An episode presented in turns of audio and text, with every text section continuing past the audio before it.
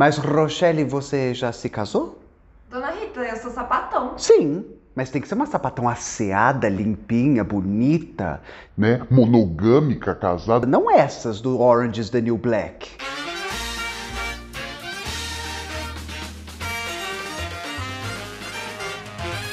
Bom, como você já deve ter visto em algum local desta tela, o tema do vídeo de hoje é: o parentesco é sempre tido como heterossexual ou quem pode ter família?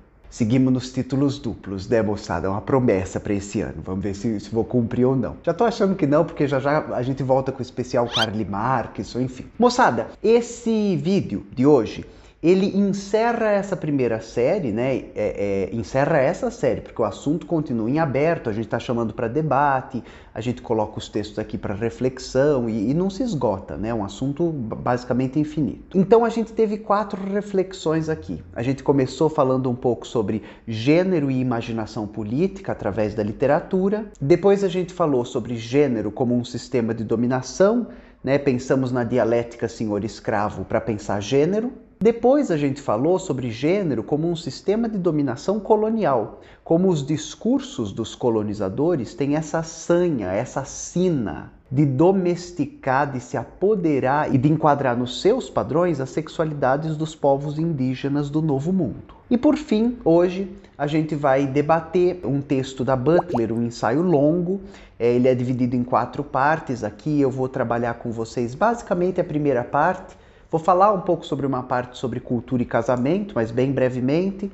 Mas já tinha pedido para vocês lerem e ele segue aqui na descrição, como todo, todo o resto do, do material que vamos utilizar, em referência para que se depois do vídeo você tiver o interesse de conferir, de ler e lá. Essa primeira piada que eu começo fazendo com a Rochelinha é, é, de que tá tudo bem ser uma sapatão. Desde que. Né? E aí, esse desde que você apaga o que veio primeiro. Então não tá tudo bem ser uma sapatão. A gente vai falar um pouco sobre um regime de tolerância e inclusão dentro do nosso sistema, né? É, dentro do capitalismo, dentro do neoliberalismo, que é esse, ou capitalismo tardio, né? Que é esse estágio do capital que a gente vive. Se a gente faz um apanhadinho histórico, é muito possível ver que esse sistema ele, ele vai fagocitando, ele vai englobando, ele vai transformando as suas contradições em formas mercadoria, em, em novos mercados de consumo, uma série de coisas. Quem de certa forma pós alguma ameaça vai ser rapidamente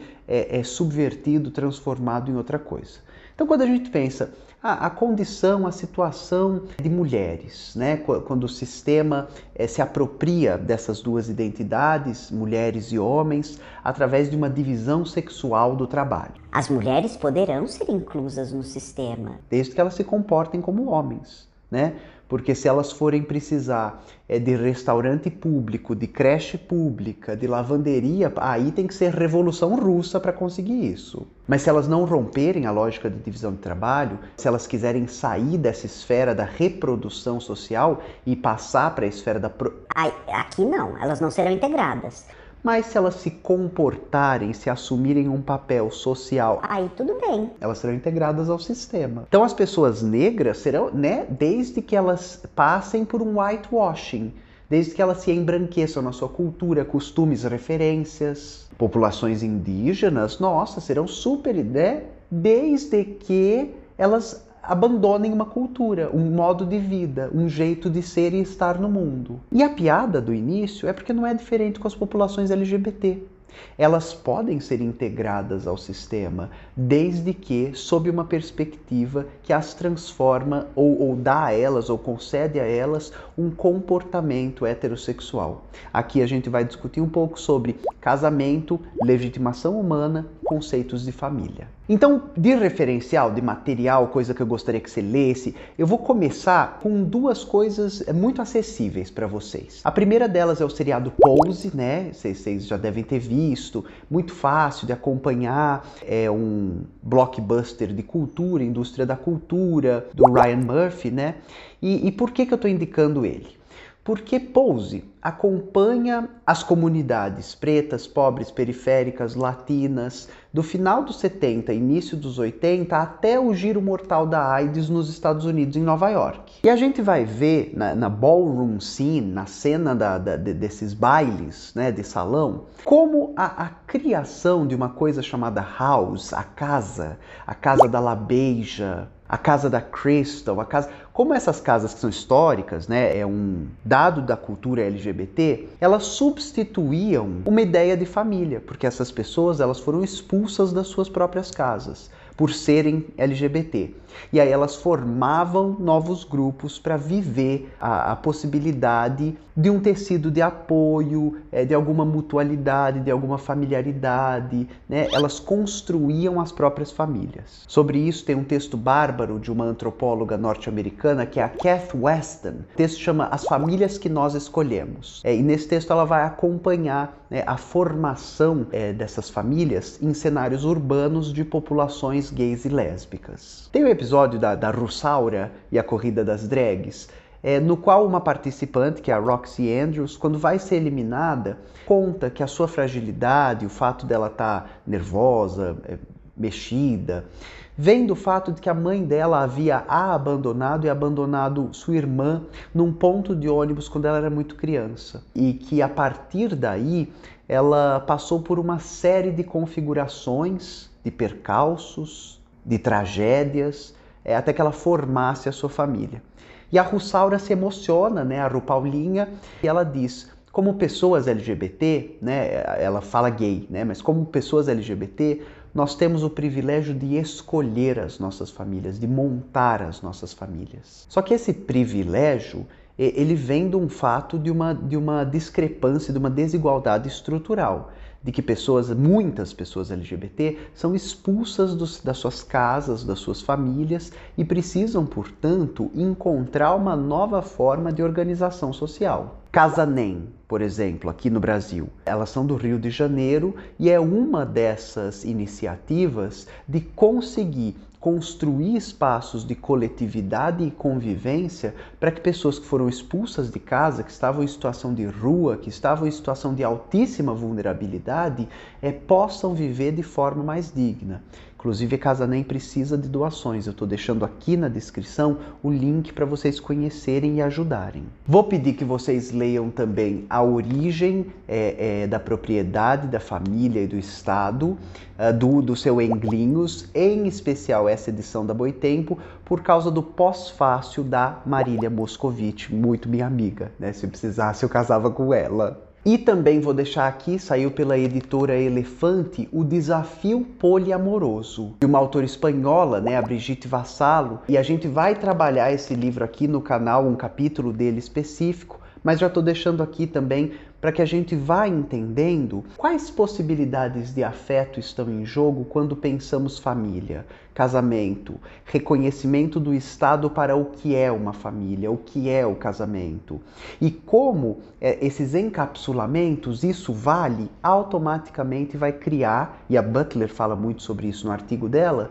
automaticamente vai criar uma zona de não pertencimento, do isso não vale. Voltando, né, retomando a ideia do título desse artigo da Butler, o parentesco é sempre tido como heterossexual, existe um trabalho que, que chacoalhou o planeta em 1997 de um intelectual antropólogo chinês, o Kai Huan, que publica esse texto chamado Uma Sociedade Sem Pais ou Maridos. É, o Kai faz uma descoberta que chacoalha o estruturalismo, a antropologia como a gente a conhecia, porque ele documenta uma sociedade, talvez pela primeira vez, na qual não existe posição ou função paterna, posição ou função marital, de marido.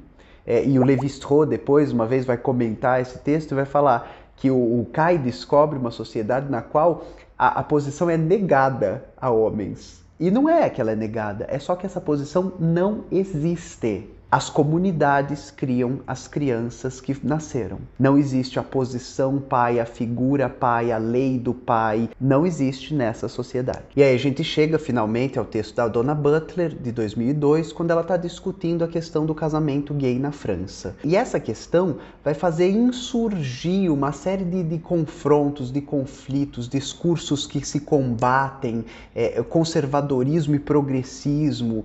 É, e tem muita coisa aqui sendo discutida. Esse artigo dela tenta fazer um planisfério, um mapeamento de é, é, o que, que está em jogo quando a gente questiona quem pode ou não se casar, quem é reconhecido ou não como família. E é só o Estado que tem esse poder? A gente entrega esse poder ao Estado sem disputá-lo, sem debatê-lo? É apenas um reconhecimento estatal que será capaz de nos configurar como seres dignos de? É, será que a gente ainda não está, de certa forma, atido, preso, acorrentado a uma noção super problemática de o sujeito de direito? E o problema, essa é uma discussão que a Butler vai fazer em vários momentos ao longo do texto dela, é que essas identidades que vão sendo criadas, essa forma de fazer política baseada numa identidade, a heterossexual, a família tradicional, ela encapsula uma série de corpos mas marginaliza outros. Quando vem para a mesa a questão do casamento gay, do casamento lésbico, isso cria essa nova encapsulação, esse novo encapsulamento de isso aqui é um gay desejável, é, limpinho, que vai se casar, que vai se ater aos moldes do hétero cis patriarcado, que vai constituir uma família. E esses gays são os gays promíscuos. Esses outros gays são os gays poliamorosos, do relacionamento aberto, da putaria. E como pleitear essa política de que eu demando que o Estado me reconheça é perigoso. Porque ainda que o Estado te reconheça quando você adota essa função, ah, eu vou casar nos moldes do Estado. Eu vou me subverter a ideia do Estado de o que é família, de quem pode constituir família. É, a gente está, de certa forma, lutando contra a classe. Por quê? A ideia de libertação sexual, de progressismo, da estrutura familiar, da gente conseguir desvincular esse tipo de política que é só para alguns e não para todos, isso tudo cai por terra porque agora a gente cria uma nova categoria de quem pode ser elegível para o status de humano e de quem nunca poderá ser. Então, o texto da Dona Judite Tinha tem quatro partes. É essa primeira, sobre a qual vamos falar aqui, desejando o desejo do Estado e o eclipse das sexualidades plurais. A pobre criança e o destino da nação, a gente já fez um vídeo aqui falando sobre o pou preciado, né? Eu chamei o vídeo de defender crianças, como esse é um discurso perigoso, porque escolhe quais são as crianças que serão defendidas e as outras que serão jogadas na lata do lixo. A terceira parte, natural, cultural e a lei do Estado, que talvez eu faça um outro vídeo mais para frente para a gente voltar à discussão quando for falar sobre família. E ela encerra com a narrativa psicanalítica e o discurso normativo e a crítica. Vou ler duas passagens da Dona Juditinha para a gente saber o que está sendo discutido, o que está sendo abarcado nessa discussão. Os debates atuais sobre a questão da imigração, do que é a Europa, implícita e explicitamente do que é verdadeiramente ser francês, do que é a base da sua cultura, quais são suas condições universais e invariáveis. Abrir outras possibilidades de formação de família, de, de casamento, é, do que vai ser reconhecido pelo Estado como ser humano, faz romper uma ideia de Estado-nação. De fato, os argumentos contra o casamento gay são sempre implícita ou explicitamente argumentos sobre o que o Estado deve fazer, quem ele deve proteger, o que ele deve prover, mas também sobre o que tipos de relações íntimas devem ser elegíveis à legitimação do Estado que é esse desejo de impedir o Estado de dar reconhecimento a parceiros não heterossexuais? O que é esse desejo de forçar o Estado a dar tal reconhecimento?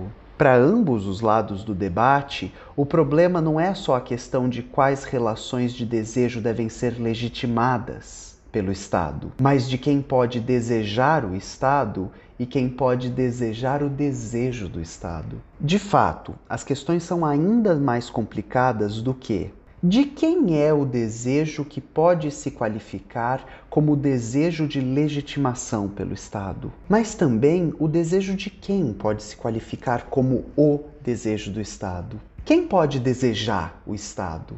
E quem o Estado pode desejar? De quem será o desejo do Estado? E aí, lembrando que a gente está falando sobre composições de grupos, sobre quais grupos ocupam essas posições de poder e tem a si legitimada a possibilidade de disputar quando a gente fala sobre a quem é otorgado o direito de casar-se, a gente não está apenas falando sobre o direito de formar um casal é, e constituir uma célula que o Estado vai reconhecer como é possível de produzir família. A gente está falando sobre existe um reconhecimento uh, cultural de esse corpo, esse casal pode entrar no hospital, pode passar por aqui, pode entrar na fila de adoção, pode ser respeitado no seu direito de ter bebê. Se um parceiro morre, o outro tem direito a. Mas o problema é que, de novo, a gente está encapsulando uma possibilidade humana. Essas pessoas que se casarem, que se adequarem à lei do Estado, que agora se estende a outros corpos. Mas não a todos. E essa é a questão. Se a gente continua lutando por uma política identitária de que o direito da família seja só para um tipo de família, a gente está para sempre relegando a uma posição de abjeto, de dejeto, de, de coisa espúria uma população. E aí a gente se move para esse campo que é pensar a ideia de família, o que, que significa família na cultura. Então a Renata Cruz, que é advogada, né, pós-graduada em Direito Penal e Criminologia, uma abolicionista penal, é, ela é colunista também do Ponte Jornalismo, super recomendo para vocês. Ela fez um post no Instagram, tô deixando também o perfil dela aqui para vocês a seguirem e, e, vou ler o post com vocês. Ontem eu estava lendo Corpo Negro Caído no Chão, da professora Ana Flausina, e lembrei da novela Um Lugar ao Sol, trama do Horário Nobre, escrita pela Lícia Manzo. Numa determinada passagem do livro, Flausina menciona uma citação de Carlos Wedenberg, onde ele explica que quando você nega a presença física de uma população negra num espaço, simbolicamente você está dizendo que quer que ela desapareça. E ele traz como exemplo as novelas latino-americanas. As populações negras são representadas ali como um defeito, uma imperfeição, e estão destinadas a desaparecer. Você não vai ver, por exemplo, uma família negra. E culturalmente, a família é entendida como lugar de continuidade. As famílias são para reproduzir. Se você não vê uma família negra numa novela, não há reprodução de pessoas negras naquele contingencial de imaginação. E aí a Renata vai mapear essa novela a qual ela se referiu e vai falar todas as personagens negras que aparecem aqui aparecem sozinhas elas estão apartadas de seu núcleo, elas não têm família. E quando têm, são famílias brancas. Ravi, órfão de pai e mãe. Janine, que passa por uma série de dificuldades e não tem família. E Ruth, uma mulher negra ambiciosa que faz papel de amante de um homem branco. O Wedenberg termina seu texto falando: Quando há uma cara negra, é uma cara negra solitária, um homem negro sem mulher negra, sem filhos negros, sem pais negros, sem antecedentes negros. Ou seja, é algo destinado a acabar algo que não tem raízes e nunca terá. Essa negação da presença negra nas Américas é um fator violento de genocídio simbólico. Quando eu, eu pego esse exemplo para que a gente pense casamento LGBT, família, o que eu estou tentando fazer vocês pensarem é só será aceito, só se perpetuará, só estará simbolicamente presente e legitimado se se curvar a uma lógica cisgênera, patriarcal e conservadora de família. Se desempenhar o papel de papai e mamãe, se for limpinho, se for hétero. E aí no texto da dona Juditinha, é, ela vai mostrar uma socióloga norte-americana que vai falar sobre o fantasma da escravidão sobre como a ideia da escravidão, como essas famílias eram desmembradas, dissipadas, como o papel masculino era apagado e a, a mãe escravizada com as crianças escravizadas eram vendidas juntas e às vezes separadas. Está na página 222 do artigo que estou deixando para vocês ela cita uma, uma série de outras autoras e diz o seguinte: elas mostram como a expropriação de relações de parentesco pela escravidão gera um legado contínuo de parentesco como ferida na vida da população negra norte-americana. Qual é o legado contínuo de parentesco como ferida para as populações LGBT? Para mostrar como isso está corrente no discurso, vocês se lembram da declaração do vice-presidente Hamilton Mourão? E ele diz que o Brasil vive uma crise de valores na família e que essas famílias desestruturadas, né? o que seria estar estruturado? Desajustado? O que é estar ajustado? E esse é o desejo do Estado. Quem pode desejar o desejo do Estado e quem não pode? Quem está ocupando a posição? Mas me acompanha. Essas famílias causam o ingresso em narcoquadrilhas. Mas espera, não foi um avião da Força Aérea Brasileira, da FAB, que foi preso na Espanha com 97. É, que ninguém transporta 97, né? Que 3 quilos sumiram. Mas com 97 quilos de cocaína? Não eram os helicópteros na fazenda do Aécio Neves que foram presos com mais de 200 quilos de pasta base de cocaína? Eles não tinham mãe e pai? Eles não cresceram em lares. Ah, entendi. É um discurso que mascara uma tentativa de fazer com que uma população desapareça. Não tem nada a ver com família. Não tem nada a ver com amor, com união. Tem a ver com a deslegitimação de outras humanidades. Tem a ver com a tentativa de genocídio. Bom, eu tinha separado mais cinco citações que queria ler da dona Juditinha. Acho que o tempo não vai dar. O que eu vou ler é uma anotação que eu fiz. É o Estado que nos informa como é possível ou impossível que os sujeitos se apresentem. A exclusão é sempre institucionalizada. Existe um mecanismo que possibilita que alguém seja excluído. E a luta por essa inclusão revela um movimento reformista que, no melhor dos seus horizontes, demanda que a fatia do bolo seja partilhada para mais um grupo. E o Estado pensa se pode negociar, se vai ser interessante negociar se essa fatia vai ser dividida ou não. Lutar por uma política de que outras pessoas possam se casar possam se integrar a uma estrutura formal de família é pensar uma política conservadora, porque ela conserva uma estrutura, reformista, porque essa estrutura está podre e, e, caindo aos pedaços e a gente vai só pintá-la. Ah, agora é viado casa. E ela é limitada, porque o que acontece com todos os corpos não binários, não monogâmicos, que constituem famílias de outra forma? Se eu e a Rochelle, que é minha melhor amiga, queremos adotar uma criança para criá-la, a gente pode? Se eu vivo num quadrisal, nós somos quatro pessoas dividindo a casa. A gente, vai, a gente é uma família? A gente vai ter os direitos de família? O meu filho pode legalmente, a minha filha pode legalmente ter direito a três mães? A quatro pais? A minha família pode ser uma comunidade? Não pode, né? Por que será? E precisa ficar explícito que ao lutar por essa subserviência a uma forma do Estado, a gente reforça um punitivismo estatal. Que o Estado puna, deslegitime, exclua outros corpos e que exerça sobre esses corpos coerção. Mas e aí, a gente não luta por nada então? Ótima provocação da Rochalinha. E, e a dona Butler fala o seguinte: a luta é para que ah, as pessoas tenham o direito de, ainda que eu não queira, é preciso resguardar que as pessoas. Mas talvez o nosso horizonte deva ser radical de pensar. Os direitos da família. Tem que ser para todo mundo. Ah, as possibilidades de. Tem que ser de todo mundo.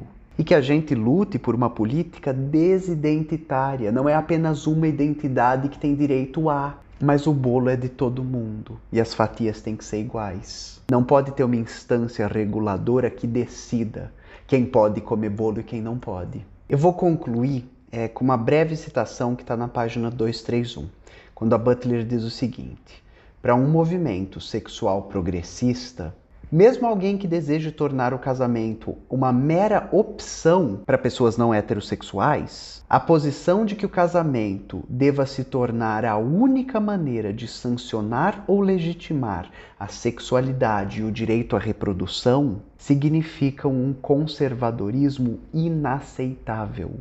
Por que o casamento ou os contratos legais se tornam a base segundo a qual os benefícios de atenção à saúde são concedidos? Por que não existiriam maneiras de organizar os direitos de atenção à saúde de modo que todos, independente do seu estado civil, tivessem acesso a eles? Se defendermos que o casamento é a única forma de termos acesso, de assegurar esses direitos, não estaríamos afirmando também que um direito tão importante quanto a atenção à saúde deve continuar sendo alocado como base no Estado Civil? Esse direito não deveria ser para todos os corpos independentes de seu status? Bom, é, eu vou encerrar por aqui, estou deixando as referências na descrição, etc. Espero ter conseguido provocar, deslocar alguns entendimentos e no vídeo que. Meninas, vocês assistiram a aula com a dona Marilena Chauí aqui no canal? Não assistiu? Vai lá e assiste, porque é a preparação para a gente voltar para o especial Carly Markson, tá? É, no vidinho que vem a gente volta para o especial do veinho. Um beijo e até a próxima. Tchau!